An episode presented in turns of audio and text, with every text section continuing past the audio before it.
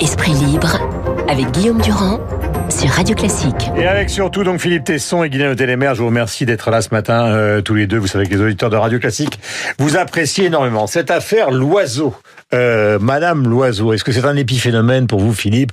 Ou est-ce qu'elle aurait dû tout simplement dire j'ai fait une énorme connerie euh, quand j'avais 20 ans et puis on serait passé à autre chose? Parce que le moins qu'on puisse dire c'est dans le personnel politique, les origines trotskistes ou d'extrême droite, il y a des dizaines de gens qui sont devenus des ministres respectables et qui ont commencé à l'extrême gauche ou à l'extrême droite. Évidemment que ça, sa, réaction, sa réaction a été extrêmement maladroite. Elle a pris peur. Il y a de quoi? Il y a de quoi? Euh, Ne risque-t-elle pas? Elle s'est dit ça, la pauvre chérie. Elle risque le pire. Elle risque, je sais pas, elle risque le bûcher. Mais c'est enfin, on en est, très bien de le dire.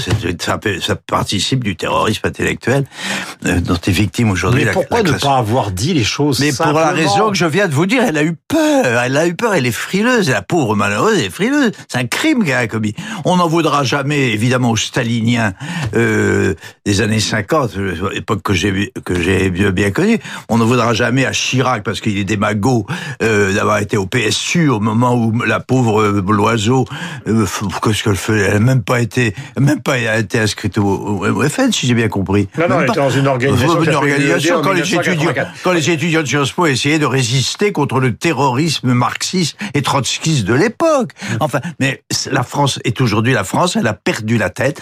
Ce qui se passe est extrêmement dangereux, mais nous le supportons avec une patience que je ne comprends, que je ne comprends Écoutez, pas. On va vers une catastrophe intellectuelle. Écoutez, elle vient, elle vient de s'expliquer il y a quelques instants chez nos confrères de CNews. Euh, ces quelques mots. Madame Loiseau, grâce à Thomas, sur CNews. parce qu'un ami me le demandait, de figurer sur une liste en position non éligible où il y avait des gens de droite. Et je viens de la droite, c'est pas un scoop, je l'ai toujours dit et malheureusement, malheureusement des gens d'extrême droite. La réalité, je l'avais oubliée. Quand vous êtes sur une liste parce qu'un copain vous dit on cherche quelqu'un, on cherche une femme, on se bat pour le pluralisme à Sciences Po, vous savez ma notion du pluralisme, ce que c'est Jean-Pierre Elkabach? C'est que pendant des années, j'ai été abonné à Mediapart, qui est un journal que je déteste, mais parce que je voulais soutenir la, liberté de la presse. On m'avait dit en politique, attends-toi au pire. Ben, je suis servi.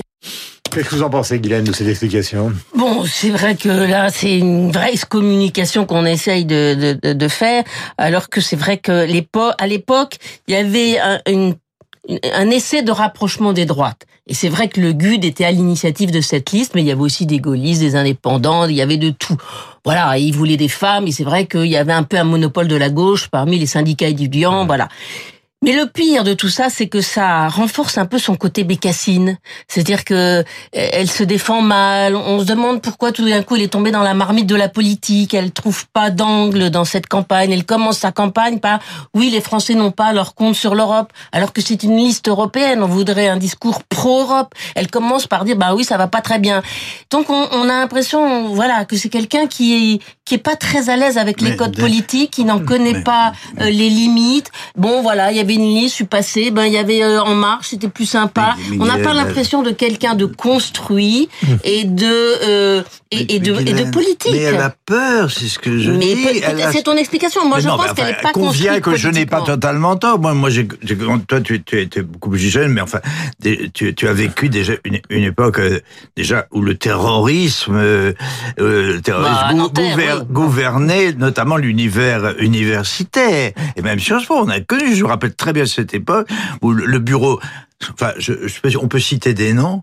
Je me rappelle, il y avait comment comment ça fait Moujotte qui euh, qui si je me rappelle bien était euh, dirigé ou sous-dirigé une enfin je ne vais pas, pas faire faire ad hominem ça, ça, ça serait mauvais patron bien aimé c'était la France.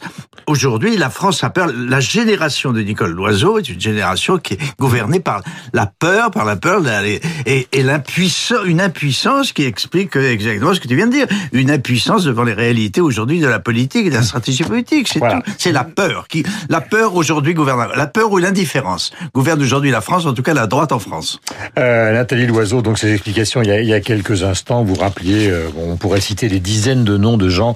Claude Goasguen était à droite, Alain Madelin était à droite, euh, on le sait, Gérard Longuet, était à Longuet droite, était à droite. était à droite. Vous pouvez trouver de l'autre côté, évidemment, Mélenchon, qui était trotskiste, Cambadélis, qui était trotskiste, Lionel Jospin, qui était trotskiste. Et Chirac de- était PSU. Et Mais le problème, c'est qu'elle a fait de la politique sans en faire. Elle est entrée sur une liste sans vraiment s'engager. Oui, c'est justement là où est le coup, c'est problème, le côté si bécassine, voulez- c'est vraiment le côté bon bah euh, voilà, Jean, il y a une porte ouverte, j'y vais. Mais c'est un acte important d'être candidat, c'est un acte important de faire de la politique, Je voudrais qu'on de fasse une s'engager. transition sur ce qui va se passer demain soir.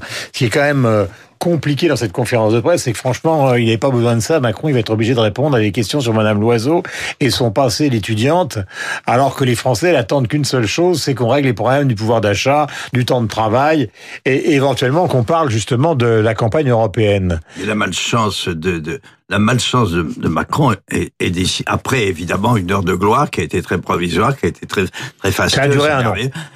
Même pas. Enfin, la malchance, la fatalité est vraiment contre lui depuis un certain temps. C'est ça, ça- voilà ça. Enfin, ça- c'est quand même lui qui l'a choisi, Madame Loiseau. Probablement. non, mais on parle pas de ça. Je parle de tout ce qui va se passer, notamment ce qui va se passer demain soir. Celui, oui, mais ça fait partie de cette malchance dont il est un peu l'artisan. Là, je suis un peu d'accord. Mais la, la qu'est-ce que signifie la conférence de presse de demain soir? Elle, elle s'inscrit dans une élection, dans une campagne électorale ou, ou pas? Et si elle s'inscrit dans un grand débat qu'il a initié, et qui a eu son heure de faveur pendant un moment, aujourd'hui, cette, faveur est pour des réseaux qui ne lui appartiennent pas, notamment pour des histoires complètement que la fatalité a, a- initié. L'incendie de Notre-Dame arrive comme un fatum. D'ailleurs, le doigt de Dieu qui, condamne Macron à une malchance, mal, et la France à une, mal- une malchance perpétuelle. Car c'est la France qui est victime de tout ça. Finalement, c'est pas seulement Macron. Été la droite à cause de Fillon. euh, ça a été l'incendie de Notre-Dame à cause de je ne sais pas quoi. Et tout ça se retourne contre un équilibre politique, contre une espérance qui décidément ne va pas Mais jusqu'au alors justement, jusqu'au Philippe, bout logique. vous interrompre sur un instant et après Guillaume va donner son point de vue. Euh, il y a deux façons d'interpréter cet incendie. Euh, D'abord, c'est une œuvre d'art, donc euh, il faut quand même pas tout mélanger. Euh, c'est une œuvre d'art qui a un retentissement mondial? Là aussi, il ne faut pas tout mélanger.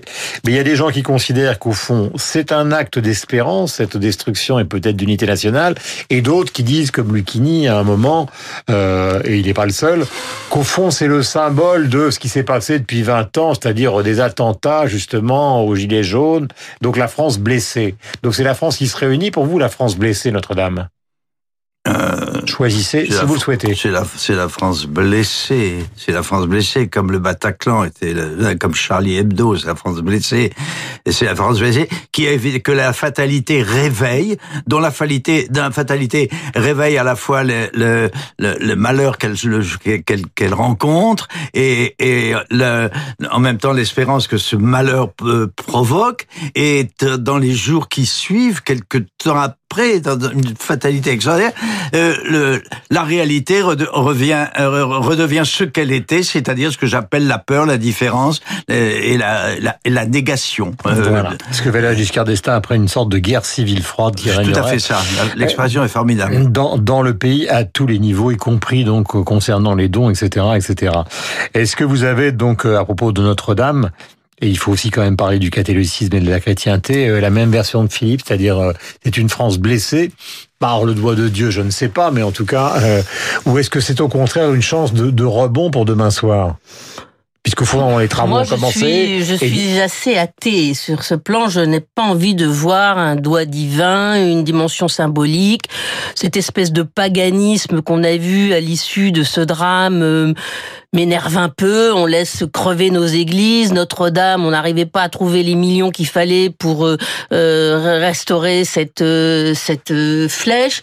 Et maintenant, les milliards affluent, euh, les Tant gens mieux. pleurent. Tant mieux. Je suis ravie et qu'on va on, va re- on va reconstruire cette cette cathédrale. Elle Non, va pour tenir pour plusieurs simple, siècles. bien quand Mais ce que je veux dire, c'est que tout d'un coup, les gens qui ne donnaient jamais un sou pour l'État qui laisse faire des tas de de, de, de cathédrales et de et de d'églises qui, qui s'effondrent, tout d'un coup, voilà, il y a un élan national Ah, formidable, très beau. Mais je veux dire, les mêmes qui ne regardent absolument pas tout ce qui est en train de se détruire, tout d'un coup, sont, sont été les premiers à pleurer de toutes leurs larmes. Ça, ça m'a un peu agacé et je ne veux pas voir dans ce qui s'est passé à Notre-Dame euh, un, un signal politique quelconque. Euh, en revanche, euh, concernant la conférence de presse, euh, elle vient contre-temps, pas seulement à cause de ce qui s'est passé à Notre-Dame. On en a tous assez de ce, ce poste gilet jaune, de ce grand débat, de ces mesures qui ont été étalées dans les journaux, euh, qui n'ont pas de sens en- dans la mesure où je trouve que Emmanuel Macron est en train d'être prisonnier de ce en même temps, c'est-à-dire dès qu'il prend une direction pro-business, il se dit faut pas que j'aille trop loin parce que mon aile gauche va pas être contente, donc il faut que je mette aussi euh, quelque chose en faveur de mon aile gauche, donc on ne sait plus très bien quelle est la direction, et je pense que tout ce qui en ce moment est en train d'être brouillé vient- tient au fait qu'il n'y a pas de racine et de direction claire. Et j'espère que dans son discours préalable avant la conférence de presse, parce qu'il va parler 20 minutes, il va donner un peu de corps à toutes les mesures qu'il s'apprête à annoncer. Hum, Justement, la suppression de l'ENA est au cœur de ces mesures. Le patron de l'ENA euh, prend la parole dans les colonnes du Figaro ce matin et d'une certaine manière, euh, je ne dis pas qu'il s'indigne, mais il, part en guerre, euh, Guylaine, contre les a priori euh, qui concernent l'ENA, à savoir que ce serait une école entièrement peuplée d'enfants du 16e arrondissement, ce qui, d'après les chiffres, est totalement faux. Alors, premièrement, bon, c'est vrai, l'ENA, je fais, je fais énormément d'enquêtes sur l'ENA et des livres sur les grands corps. Je connais un peu le sujet. La défense du directeur de l'ENA est indigente. Si on veut supprimer l'ENA, c'est pas parce qu'on a dit qu'ils étaient tous bourgeois, tous nuls, pas intéressés par l'État. C'est pas ça la critique. La critique, elle est assez bien faite pour une partie par, par l'interview d'Alaminck, c'est qu'il y a un monopole. Dans tous les pays, il y a des écoles qui forment des élites. Mais il y a concurrence entre les écoles. C'est pas monogame, c'est pas une seule, un seul moule. Ça, c'est le premier défaut. Deuxième défaut, elle a été créée par le général de Gaulle après, après la guerre pour reconstruire la France. Il y avait une grosse croissance, il y avait des dépenses exponentielles, il fallait rebâtir. Ça a été euh, une école d'application qui a exécuté les ordres remarquablement. Mmh. Maintenant, on est dans une autre époque. On est dans une époque où il faut gérer, ajuster, transformer, initier, travailler avec les autres. C'est pas du tout la même formation. Tous les gens vous le disent, on n'apprend rien à l'ENA. Il y a un professeur qui dit formidable. À Sciences Po, on ouvre l'esprit des jeunes. À l'ENA, on le referme. C'est tout. On a essayé de réformer l'ENA. C'est pas parce que vous faites un stage quatre mois dans une préfecture ou quatre mois dans une entreprise que vous êtes ouvert à d'autres d'autres courants de pensée. Je suis, je trouve que c'est une très bonne idée à, con, à condition évidemment, et c'est ce je pense que ce fera Macron, c'est-à-dire de construire d'autres filières avec des DEA de droit public, avec des formations d'économistes, avec des formations d'urbanisme, avec tout ce dont on a besoin pour gérer la France. Mais, Mais est-ce que c'est pas mal je, je suis pas du tout d'accord avec Guylaine. Eh, je peux en parler, je suis orfèvre, j'ai raté le concours. Alors voilà, donc je peux en tirer. Je, je, je n'ai que d'autant plus de mérite à défendre quelque chose à, à, à l'accès de quoi j'ai eu, j'ai échoué. Hein, vous voyez ce que je veux dire euh, Moi, j'ai jamais été tenté d'être fonctionnaire, j'ai jamais passé le concours. Philippe terminé. Ah, ben oui, enfin, tu peux pas, c'est de l'égomorphisme. Tu peux pas, t'es pas la France. T'es un cas particulier. D'autant plus toi, tu as une personnalité non, très très forte. De toute façon, tu as une personnalité plutôt rebelle. Alors euh, bon, non, mais on comprend très très. Critique l'ENA, c'est parce que je l'ai raté. Je dis que oui, je n'ai même non. pas tenté. Voilà. Bon, Philippe, Alors, votre, votre je, argument. Moi, je dis que l'ENA a fait ses preuves.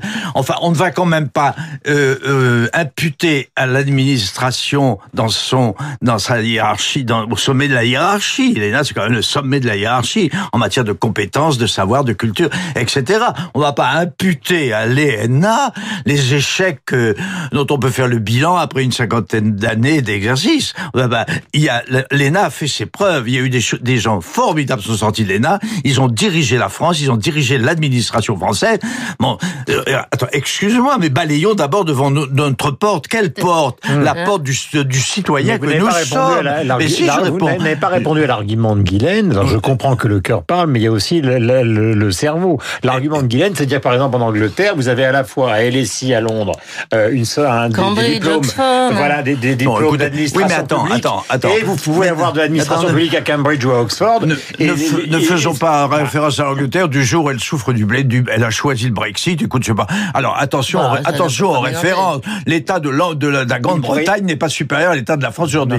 Moi, je, je dis balayons devant notre Voilà. bord. C'est l'idéologie, c'est l'idéologisation de l'ENA, c'est l'idéologisation de l'université française, c'est l'idéologisation du corps social français qui sont responsables. C'est ce vice, c'est ce chose dont nous ne pouvons pas dire nous séparer. une balle dans la tête pour faire plaisir aux Mais ça évi- évi- bon, non, enfin oui, on peut en dire des choses comme ça, évidemment. Manière symbolique. Je veux dire simplement que nous sommes l'état de la. Juste en deux mots, Philippe. Oui, mais en fait, on a compris. Tu as compris ce que Non, je mais je suis d'accord. C'est pas parce que euh, l'ENA n'est pas adéquate à notre époque que tout le reste du système va bien. Et il est évident que pour avoir plus de méritocratie et d'égalité sociale, il faut que l'école marche mieux. On Mais est très non, mal enfin, dans bon, il mais faut non, quand ça, même ça n'enlève pas tous les faut quand même qu'on soit d'accord, c'est quand oui. même pas- Mais c'est je quand même dis- pas prioritaire, la chose. réforme. Je veux dire une chose, La- Philippe. On a quand même le pays au monde qui a le plus de déficit et le plus d'impôts. Mais et tu imputes, Eh, tu oui, imputes la oui. responsabilité Bah, à l'ENA. bah, c'est bah, attendez, c'est eux qui font. Tu peux élargir ton analyse qui fait la politique économique de la France depuis 30 ans. Ils ont fait l'euro, ça, ils ont très bien réussi. Quand ils veulent faire quelque chose, ils le réussissent bien. La gestion, ils s'en foutent. Moi, j'ai écrit des bouquins là-dessus. La gestion, ils s'en foutent. Ils font. Il y a même pas de comptabilité analytique dans notre pays. Il y a des administrations, on sait même pas combien il y a de fonctionnaires. On sait pas combien sont détachés. On sait pas combien ils font d'heures. Bah, bravo cette haute administration. Elle est formidable. On va continuer comme ça. Madame Loiseau, d'ailleurs, avait proposé à François Hollande donc la suppression de l'ENA, ce qu'il avait refusé, puisque François Hollande, vous le savez, comme Jean-Pierre Jouyet, en tout cas comme une partie donc euh, du précédent pouvoir, ils étaient tous membres des grands corps, c'est-à-dire de l'inspection des finances et du Conseil d'État. Il est 8h58, merci à tous les deux euh, d'être venus ce matin. Nous avons rendez-vous avec le rappel des titres, et puis nous avons rendez-vous donc avec euh, Franck Ferrand. Demain, nous suivrons évidemment attentivement cette conférence.